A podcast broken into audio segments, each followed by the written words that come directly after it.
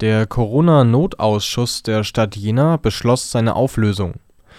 Wie die Stadtverwaltung mitteilt, geht die Jenaer Kommunalpolitik nach zwei Sitzungen des Sonderausschusses wieder in die reguläre Gremienarbeit über. Nach der Thüringer Verordnung können städtische Gremien wieder tagen.